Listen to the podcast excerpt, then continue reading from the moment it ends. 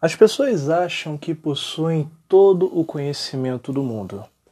Quando nós olhamos a história mundial, desde o passado até os tempos atuais, nós vemos que a humanidade foi caminhando por um caminho de descobrimentos, de ações efetivas contra algumas doenças que surgiram na época. Claro que cada avanço em seu determinado tempo. Entretanto, a humanidade ela passa por algumas situações de não poder aproveitar todo o conhecimento pela falta de alguns itens importantes na história. Quando nós olhamos a, o passado, nos deparamos com uma situação e deveras muito interessante de um local que passou a ser conhecido e muito por causa da sua perda. Já ouviram falar daquele velho ditado? As pessoas só valorizam quando perdem? E eu estou falando sobre a Biblioteca de Alexandria. A Biblioteca, Biblioteca de Alexandria é um dos locais de maior conhecimento do ser humano. Para vocês terem uma ideia, a Biblioteca de Alexandria, quando ela fora criada, ela é um marco muito grande pelo fato de que ali nela estava localizado grande parte do conhecimento do mundo antigo. No caso, ela foi uma das mais significativas e célebres bibliotecas e um dos maiores centros de produção de conhecimento da antiguidade. Ao que parece, ela foi estabelecida no século III a.C., no complexo palaciano da cidade de Alexandria, no reino ptolomaico do Egito, no Antigo Egito. A biblioteca ela fazia parte de uma instituição de pesquisa chamada Museion.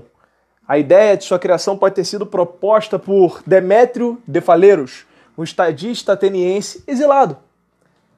Ao sátrapa do Egito e fundador da dinastia ptolomaica Ptolomeu I Sóter, que tal como seu antecessor Alexandre Magno buscava promover a difusão da cultura helenista? Aí você me pergunta, o que seria o helenismo? O helenismo foi a junção de algumas culturas à cultura grega, por isso que é chamado de helenismo. Um dos maiores símbolos do helenismo que nós temos, até mesmo dentro do judaísmo, foi a criação da Septuaginta, que é o Antigo, o Antigo Testamento completamente em grego, ou seja, uma, um padrão, uma ação da cultura judaica escrita em grego. Isso é um fator do helenismo.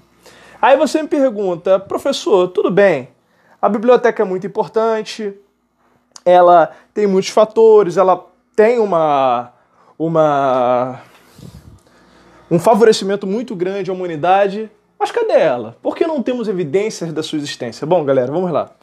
Ao que parece, a biblioteca ela poderia ter sido incendiada e destruída quando estava no seu áudio.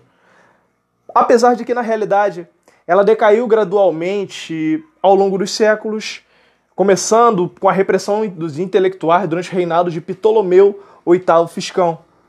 Aristarco da Samotrace renunciou ao posto de bibliotecário-chefe e exilou-se no Chipre e outros estudiosos, incluindo Dionísio da Trácia e Apolodoro de Atenas, fugiram para outras cidades. A biblioteca ou parte de sua coleção foi acidentalmente, gente, entendam isso, acidentalmente queimada por Júlio César em 48 a.C. Mas não está claro quanto realmente foi destruído.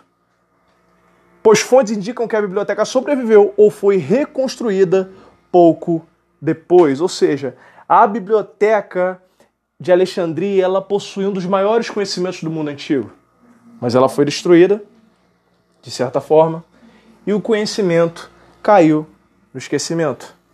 E uma das questões que eu deve, queria levantar aqui com vocês. Já parou para pensar que a biblioteca ela poderia possuir sobre si conhecimento pleno de doença de alguma, de cura de algumas doenças existentes no nosso período? Ou talvez revelar os segredos do mundo antigo que nos é vedado? Bom, nunca saberemos. Apesar de que, por que dizer nunca? As areias escondem muita coisa, mas uma hora a verdade irá vir à tona. Espero que você tenha gostado desse podcast. Vejo você no próximo episódio. Fique ligado no Jornada na História. Até mais!